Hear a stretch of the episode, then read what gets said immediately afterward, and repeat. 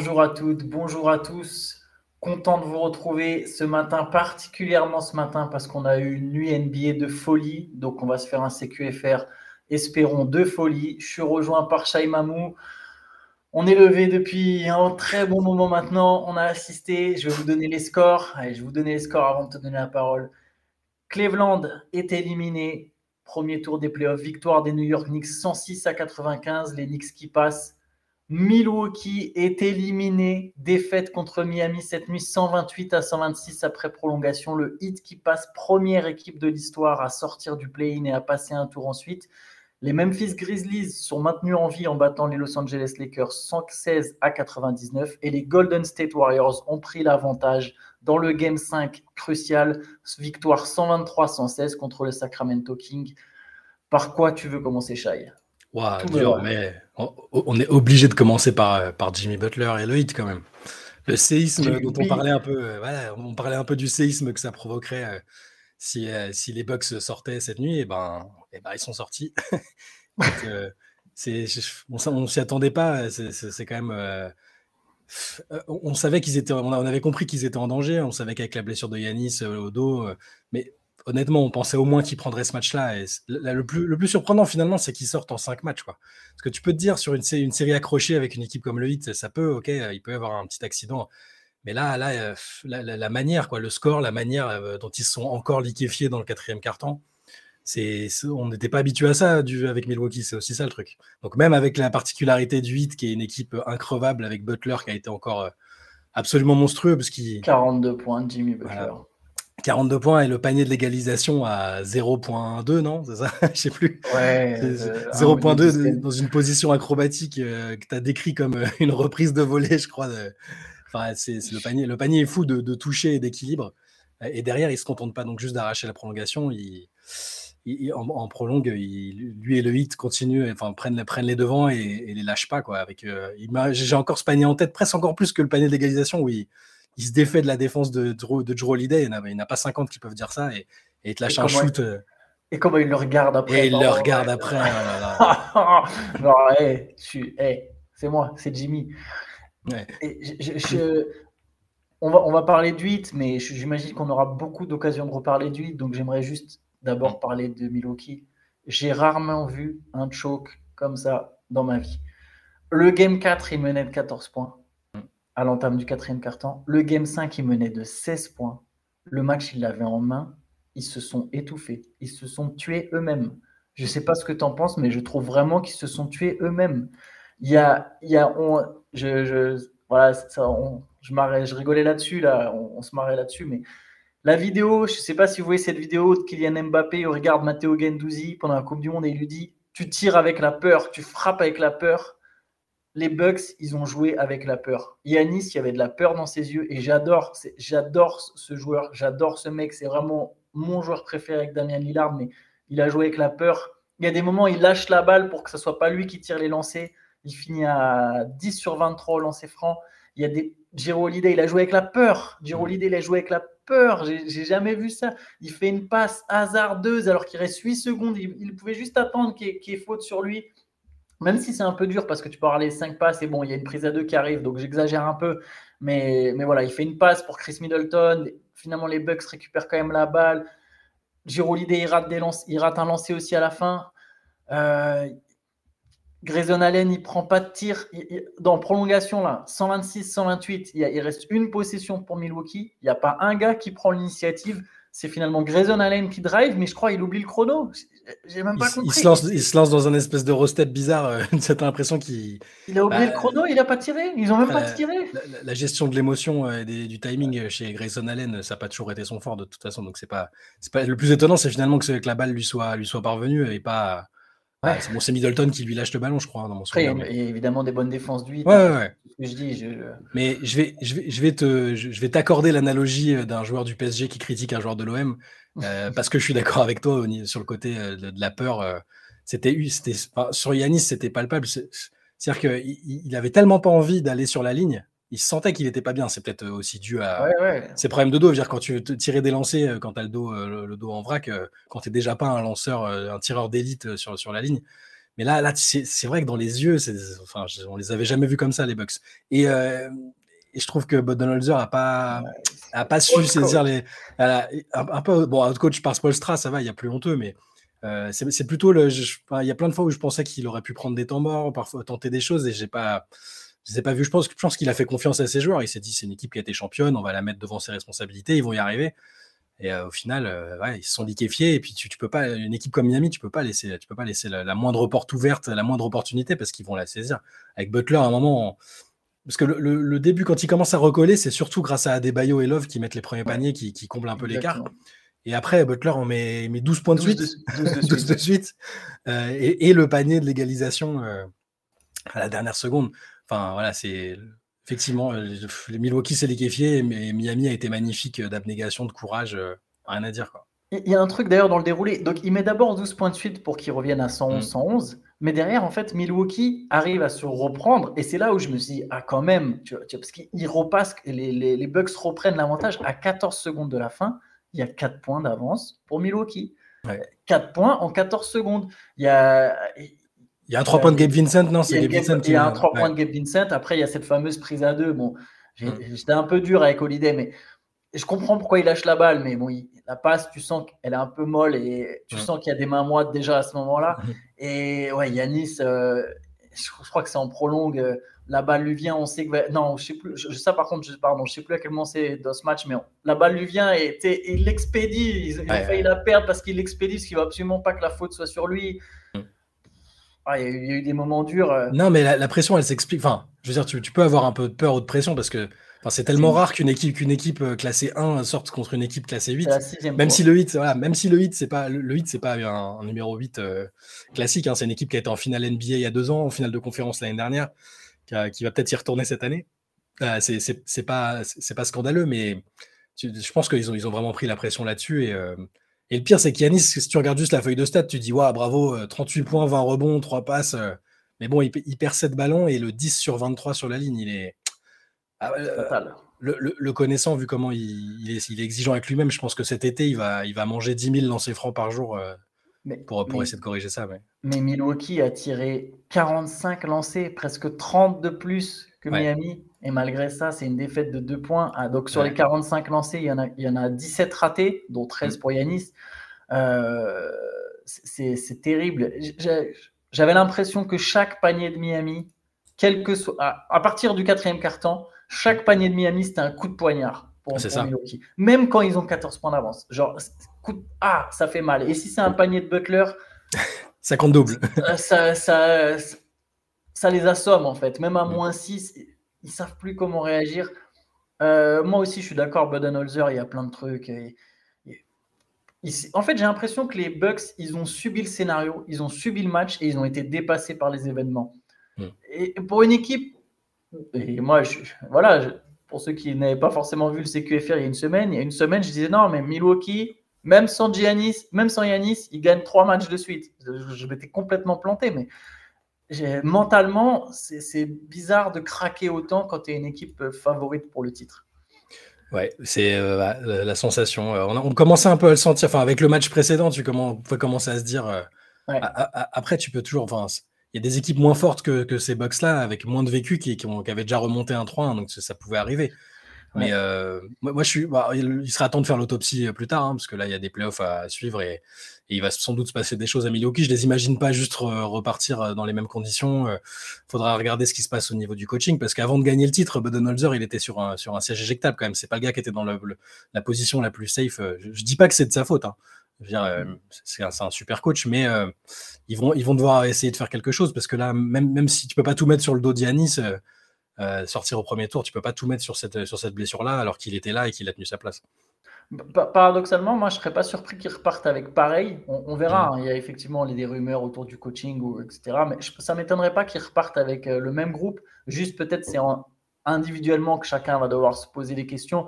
Et, quelque part, j'ai trouvé la déclaration d'Yanis très intéressante. Euh, je vous invite à aller la lire sur Basket Session. Il a une superbe, superbe tirade quand on lui demande si c'est un échec même si je pense que c'est un échec, mais j'aime beaucoup sa, prise de position. Et quelque part, je me souviens que les Mavericks s'étaient fait sortir par, par les We Believe euh, Warriors euh, au premier tour après avoir gagné 67 matchs et quatre ans après, les Mavs étaient mm. sacrés. Je pense que Milwaukee a vraiment les armes pour jouer le titre. Euh, mais il y a une remise en question individuelle, je pense, voilà, du travail à faire et ils ont quand même une équipe très très forte. Miami, magnifique. Jimmy Butler, j'ai plus les mots, c'est exceptionnel.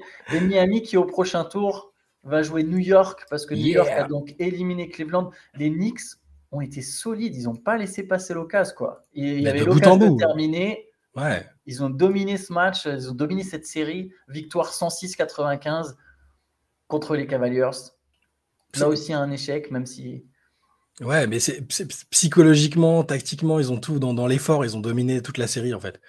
Euh, c'est surprenant. Moi, moi j'imaginais les Cavs gagner en 7 avant le début de la série, tu vois. Donc, euh, comme beaucoup, je pense, on est passé à côté de, l'essentiel. Mais euh, là, on a vu bah, l'inexpérience de la plupart des joueurs des Cavs, euh, à, part pour Donovan Mitchell, mais qui n'a pas fait une très grande série, hein, c'est un euphémisme. Euh, ironiquement, contre l'équipe qu'il aurait pu rejoindre et contre l'équipe de sa ville. Mais les Knicks, impressionnant de, ouais, de, sang-froid, c'est-à-dire que sans être bon en attaque, parce qu'ils n'ont pas un pourcentage fou, ils n'ont pas fait des cartons au scoring, mais ils, ont juste, ils ont vraiment insisté sur, le, sur, là où ça n'allait pas à Cleveland, c'est-à-dire le rebond. Ils ont encore dominé au rebond. Mitchell Robinson a été énorme et globalement, ils ont été largement au-dessus. Euh, si je regarde le, nombre de la différence de rebonds sur ce match-là, 48 rebonds pris pour les Knicks, 30 pour les Cavs, alors que tu as Evan Mobley et Jarrett Allen qui sont quand même pas des, peintres pour prendre des rebonds, mais Jarrett Allen, 4 points, 4 rebonds, c'est les, gens parlent de Mobley et on peut parler de Mobley, hein, qui n'a pas été peut-être au niveau euh, espéré ou attendu. Mais Jarrett Allen, je trouve, est plus décevant encore que Mobley sur cette série. Ouais, Jarrett Allen, il y a même moyen que ça soit la pièce qui saute. Si jamais... Alors, je ne sais pas si les Cavs vont changer quelque chose, mais il y a, je, si pièce, s'ils devaient se séparer de l'un de leurs quatre joueurs majeurs, je pense que c'est Jarrett Allen qui, qui, partira en premier parce qu'en plus, il a une certaine valeur. Mais, mais oui, la différence au rebond, sur les quatre victoires des Knicks, les Knicks mm. ont pris plus de rebonds les quatre fois. C'est Mitchell Robinson, il prend 7 rebonds, 11 euh, rebonds offensifs, pardon. Ouais, 11 ah, c'est un monstre. rebonds, c'est des rebonds offensifs. Il, leur a marché dessus, en fait. Il a marché. Lui... On parlait dans une autre série, on parlait de euh, Ayton qui devait être plus fort que les pivots des Clippers à lui tout seul, mais Mitchell Robinson, à lui tout seul, il a été plus fort que Mobley et Allen sur cette série. Mais il, il, est en train de. C'est-à-dire qu'à partir du moment où il est un peu débarrassé de son problème de faute, parce qu'en début de carrière, c'était, on voyait bien le potentiel énorme sur les rebonds offensifs notamment. Euh, mais il prenait, euh, il prenait quatre fautes dans le premier carton et c'était, on, ne pouvait plus le voir, tu vois. Il jouait un quart d'heure et c'était frustrant, plus les blessures. Là, quand il n'est pas blessé et qu'il arrive à, défendre parfois un peu plus intelligemment sans, sans se mettre euh, à la faute, il, est incroyable. Surtout dans, dans, une série comme ça où tu pouvais te dire que ce serait, c'est un peu kiff-kiff au niveau de, l'intérieur. Il a surdominé. Et les Knicks, dans l'ensemble, de, de toute façon, ils ont, ils ont, je les ai trouvés plus. C'est-à-dire qu'ils avaient à la fois l'agressivité et la combativité qu'on a pu voir chez, chez, un mec comme RJ Barrett qui, qui a fait une bonne deuxième partie de série. Je voilà, il signaler le perte de Barrett. 21 points. C'est ça, 21, 21, points à 7 sur 13. Et même euh, sur, sur, le match précédent, euh, même les matchs où il n'avait pas, d'adresse, euh, il, il, était là dans l'effort, dans l'énergie. C'est hyper important là, sur cette série-là, c'est ce qui a fait la différence. Donc tu as ça, tu avais ce côté énergie et combat. et tu as le calme qu'apporte un mec comme Jalen Bronson. On a l'impression de se répéter, mais cette espèce de flegme et d'assurance euh, sur ce qu'il faut faire euh, à quel moment, euh, bah, ça, te fait un cocktail sympa qui a, en tout cas suffi sur ce tour-là. Au, tour suivant, je ne sais pas, mais contre les Cavs, ça a, été, ça a été phénoménal parce que gagner 4-1 quand tu n'as pas, pas l'avantage du terrain, bah là, on l'a vu avec, vu avec Miami, c'était déjà surprenant. Là, c'est aussi une surprise, mine de rien. On pouvait, on pouvait envisager une victoire d'Enix, hein, c'est pas pas la même onde de choc que pour Milwaukee, mais par contre, 4-1, c'était difficile à, envisager quand même. Ouais, c'est ça, ça donne l'impression qu'en fait, il n'y avait même pas vraiment match, quoi. Euh, alors évidemment, les, rencontres sont serrées, mais les Knicks mm. ont eu de la maîtrise. Jalen Brunson, on dit souvent que le meilleur si tu as le meilleur joueur de la série, tu passes. Jimmy Butler a été le meilleur joueur de la série contre Milwaukee. Mm. Bon, évidemment, Yanis a manqué des matchs et il a eu des, problèmes de dos, mais Jimmy Butler a été exceptionnel et Jalen Brunson a été euh, le meilleur joueur de cette série entre, entre Cleveland et New York. Même là, il, il a de la maladresse, mais il reste tout ce que fait New York, ça transpire Jalen Bronson. Euh, il a vraiment imprégné, s'est imprégné, cette équipe s'est imprégnée de lui, c'est plutôt dans ce sens-là que je devrais le dire. Euh, et c'est beau pour les Knicks, c'est la première fois depuis 2013 que les Knicks gagnent une série. en deuxième fois, deuxième fois, deuxième fois depuis 90, deuxième fois depuis 98. Donc les, les, fans. Non, 3, pardon. En 99, ils vont en finale. 99, en 2000, ils vont en finale de conférence. Mais par contre, depuis 2000, c'est seulement la deuxième fois. en 23 ans, du coup, pas en 25. Ça fait presque en 25 ans, mais en 23 ans, oui. J'ai dit en 25, mais oui, c'est en 23 ans, ils ont, ils, ont, ils ont passé que deux fois le, le premier tour. Et ouais, c'est beau pour New York. Ça, ça va nous donner une demi-finale très sympa entre New York et Miami. Euh, tout ça, en fait. Ouais, juste, juste, un point. Ce qui est intéressant, je trouve, surtout par rapport à la dernière fois où les Knicks euh, sont allés en playoff, où ils étaient sortis contre Atlanta, c'est que euh, ils sont plus dépendants de Julius Randle. C'est ce qu'on disait l'autre fois. pour le Donc il s'est blessé. Il s'est blessé. Il n'a pas joué la deuxième mi-temps. Il, faisait d'ailleurs un plutôt bon début de match, je trouve. Et, et, ils sont plus dépendants de lui. C'est-à-dire que là, il, a joué, il joue 16 minutes et il est blessé, mais ils arrivent quand même à. Ils peuvent s'appuyer sur Bronson, sur Barrett. Euh, là, en sortie de banc, euh, Quickly et Topin ont, mis des points. Euh, quand ils n'ont pas besoin de s'appuyer sur un joueur qui est pourtant un All-Star et qui, a été un de, leurs joueurs importants des dernières années, ils arrivent à faire sens. moi, j'aime bien une équipe qui a des alternatives quand l'un des joueurs majeurs n'est pas là, bah c'est, ça paye. Oui, tout à fait. Non, mais c'est clair. Et, c'est, enfin, les Knicks ont vraiment des ressources. Ça, ça, va être très intéressant à suivre contre Miami j'en profite avec ces deux victoires, en fait, avec la victoire de Miami et de New York, et donc ces séries qui sont terminées, on en oublie presque que les Warriors ont gagné un match très très important contre les Kings. On en parle au final pas beaucoup ce matin, mais il y a eu un, il y avait donc ce Game 5, c'était la seule série à 2-2, et Golden State est allé gagner à Sacramento, là où elle avait perdu les deux, là où les Warriors avaient perdu les deux premiers matchs. Mm. Euh, une victoire à l'extérieur, ça va faire du bien pour Golden State. je vraiment l'impression que le momentum, il a vraiment, vraiment, vraiment changé de camp sur cette série. Bah, la, prophétie euh, pimélienne est en train de s'accomplir. À 2-0, tu nous avais assuré que, les Warriors gagneraient les quatre prochains. Euh, quand ils n'ont pas pris le Game 3, euh, tu nous as dit c'est bon, c'est mort pour les Kings.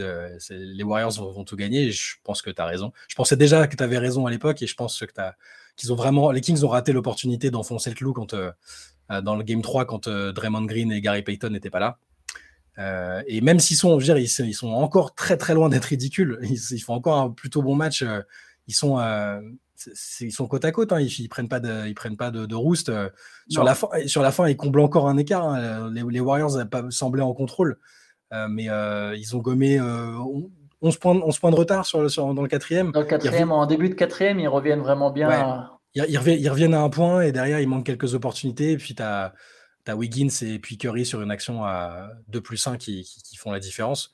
mais bah ouais, les, les, Warriors, je pense que là, comme tu disais, le momentum, il a changé.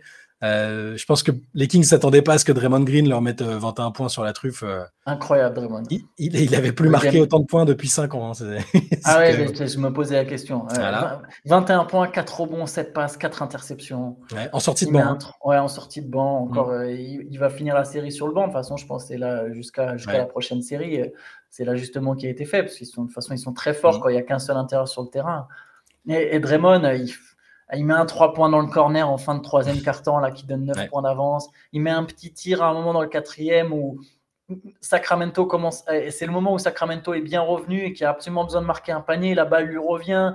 Tu sais que généralement la défense peut vivre avec le fait que ce soit Draymond qui prend un tir, mais il le met. Il met un espèce de petit tir à deux points. Euh, gros, gros match de Draymond. Gros match des Warriors. Les, Warriors, ouais, voilà, ils ont été en contrôle, même si la fin, les Kings sont encore super valeureux, mais Là, ça, s'est un peu senti que D'Aaron Fox était, était, gêné au niveau du doigt. Euh.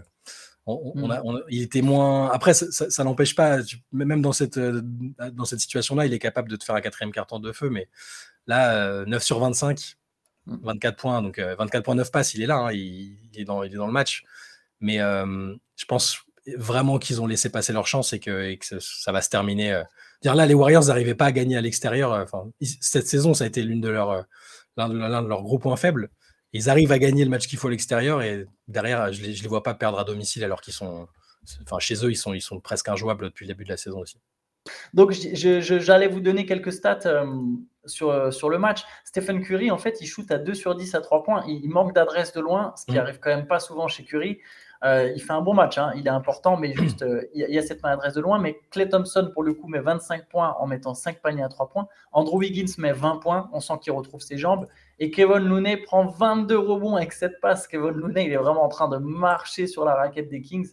Juste quelque chose sur les Kings, équipe très combative, mais la mani... il y a eu beaucoup de, comment dire, de doutes autour des Kings. Il y avait un, c'était leur défense, et deux, le fait que leur attaque très spectaculaire de saison régulière, on ne savait pas jusque dans quelle mesure ça, allait se transcrire en playoff. Hmm. Et leur adresse à trois points, c'est ce qui leur manque sur ces playoffs parce que le jeu est différent et tu prends pas tout à fait les mêmes tirs. Et, leur défense, honnêtement, leur pose problème encore hier. Il y a, le, drive où Curry à la fin, il fait le tour de la raquette. Euh, il va à Miami, il repasse, il achète des mhm. croissants, après il finit au LEP. Enfin, tu vois, à un moment, il y a des problèmes. Il y a eu un manque d'expérience, il y a eu des problèmes défensifs. Euh, bon, c'est pas terminé et les Kings sont très combatifs, je leur accorde mais je ne vois pas une équipe qui, qui, peut vraiment prétendre quelque chose à l'Ouest. Et, et, je le dis même pas méchamment, parce que c'est déjà une très belle chose d'être arrivé jusque-là, mais voilà. Non, ils, peuvent s'appuyer, ils vont, ils vont pouvoir s'appuyer sur ça. Enfin, dans l'hypothèse où ils, où ils, sont éliminés, ce qui, ce qui semble le plus probable maintenant, dans tous les cas, ils peuvent, euh, euh, ils, peuvent tabler sur ça sur, le, sur, sur la suite, quoi. Aujourd'hui, c'est le CQFR où j'avais tout à l'heure une vidéo ESPN qui se lance. Là, on a le téléphone. J'ai perdu ma connexion. C'est magnifique, mais vous voyez, au moins, vous voyez que c'est folklorique chez nous. mais donc, oui, Sacramento n'est quand même pas éliminé. Effectivement, il y a, il y a, il y a encore, il y a encore quelque chose à, à, jouer, je pense, du côté de Sacramento, mais ça commence à s'y diriger. Une autre équipe qui n'est pas éliminée, et pour le coup, qui je pense a vraiment, vraiment une carte à jouer, c'est Memphis. Memphis qui a battu Los Angeles 116 à 99. Je ne sais pas si tu te souviens, dans notre, dans notre CQFR, je crois que c'était dans le CQFR ou dans le late session. Pour le coup, moi, je ne me souviens plus parce qu'on ne dort pas beaucoup. Euh, j'avais dit je pense que Los Angeles, le gros piège, c'est de se relâcher. Et je trouve que dans le premier carton, c'est exactement ce qui s'est passé. Ah ouais, ils n'étaient pas là. Ils ont joué comme s'ils étaient déjà qualifiés. C'est le gros, gros risque du côté des mm. Lakers, même en ayant les LeBron James et Anthony Davis, même en ayant des joueurs expérimentés. Ils n'ont pas joué pendant 12 minutes et les Grizzlies sont dirigés vers la victoire. Ouais, c'est ça. Et le, entame, entame catastrophique. Euh, et globalement, match euh, sans la même énergie, sans la même euh, combativité qu'ils ont eu sur les dernières qui, qui, ont fait, qui, qui, mènent, qui menaient 3-1 avant ce match-là. Euh, Anthony Davis et LeBron James n'ont pas été coordonnés dans la, performance. Euh, sur, le, sur, le, match précédent, c'est LeBron qui a, qui a, porté un peu l'équipe et, Anthony Davis qui était plus là défensivement qu'en attaque. Euh, là, il y a Davis fait un match énorme, 31 points, 19 rebonds, 2 contre. Mm. Mais dès qu'il est, à chaque fois qu'il était en dehors du terrain, c'était la cata. et LeBron n'a pas été. Je l'ai trouvé fatigué, peut-être à juste titre. Hein. 48 bah, heures après avoir fait un match euh, prolongation, euh, match où il prend ses 20 rebonds, où il est super important, c'est pas non plus euh, hyper étonnant à cet âge-là. mais ouais, c'est pareil, les Lakers ont semblé se dire que bon bah ils allaient pas non plus se dépouiller totalement en sachant qu'ils allaient qu'ils recevaient sur le match suivant pour pour plier la série. Est-ce que c'était une bonne idée? Je suis pas certain. Euh, mais euh, bah, Memphis au moins a fait le job pour, euh, pour, pour rester en vie. C'est pas, pas évident parce qu'il y a des équipes à 3-1 à domicile qui sont pas restées en vie, on en a parlé. là, bah, je, vais encore redire tout le bien que je pense de Desmond Bain depuis le début de la saison, de la série, tout ce que vous voulez. Alors, il est toujours pas à son match à 40 points que j'ai annoncé dans la late session, mais il, se, il, est en tout cas là le meilleur marqueur de l'équipe avec 33 points, 10 rebonds, 5 passes. Et, Morant, malgré encore son souci à la main, a fait un bon match aussi. Ils ont été, pour le coup, eux ont été ils ont été, voilà, ça, ils ont été bons en même temps. 31, points de Morant. Ouais, avec cette passe, 10 rebonds, ils, ils, ont été, ils ont été bons ensemble et ils n'ont pas eu besoin forcément que d'autres joueurs autour euh, euh, fassent la différence avec eux. Jaren Jackson a été correct, hein, mais euh, ouais, bah, j'ai trouvé les Grizzlies au moins à peu près fidèles à eux-mêmes dans ce qu'ils avaient montré avant cette série. Et, et, et c'est peut-être aussi ce genre de, on est peut-être encore dans une situation où les Lakers diront ah, on aurait peut-être dû euh, essayer d'en faire un peu plus ou de les bousculer un peu plus parce que ça peut se payer cher après si, si, Memphis égalise au prochain match. Je trouve voilà, je reviens sur, début de match, sur ce début de match. Le problème, c'est qu'en fait, en n'étant pas prêt d'entrer, ils, ils, se sont donné aucune chance finalement. Parce que derrière, ils, tu étais juste condamné à faire un run. Le mieux, c'est qu'ils reviennent à 12 points à un moment dans le quatrième quart-temps, mais 12, ça reste beaucoup. Hein. Pour une équipe comme Los Angeles, qui est une équipe défensive et qui marque pas beaucoup de points, 12, c'est beaucoup. Euh, juste un, truc, l'adresse, c'est un match où les Grizzlies ont eu un peu d'adresse extérieure. On savait qu'à un moment, ça allait quand même rentrer. ça allait quand même rentrer. Et ils mettent 14 paniers à 3 points, ce qui est beaucoup pour Memphis. du coup, heureusement presque qu'ils prennent la victoire. Par contre, je pense qu'on aura, pour rester sur l'adresse à 3 points, Lebron, il a encore été très maladroit. 1 sur 9. Sur cette série, il n'est pas très bon de loin. Par contre, à mon avis, on aura un gros Lebron au prochain match. Et, les Lakers ont intérêt à, vraiment prendre très au sérieux ce rendez-vous.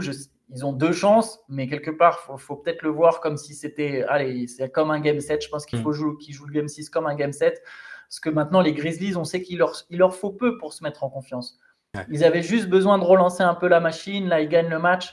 Ils vont arriver eux aussi très déterminés. Ça promet un game 6 très, très disputé euh, à Los Angeles. Ouais, mais tu, tu, tu, parlais du, tu parlais du match de LeBron. Euh, bah ouais, au-delà de l'adresse extérieure, même 5 sur 17 en global avec des 5 pertes de balles. Enfin, il n'était il pas, il pas dans la bonne, euh, la bonne énergie. Ça arrive, il n'y a pas de souci. Il a, il a annoncé qu'il allait reposer son corps comme il fait à chaque fois et que, et que ça allait le faire. Mais euh, c'était le premier à sortir hein, parmi les quatre. Une fois qu'ils ont lâché le match, c'est le premier qui est sorti. Hein. Darwin m'a dit on s'est regardé, on s'est compris. Voilà.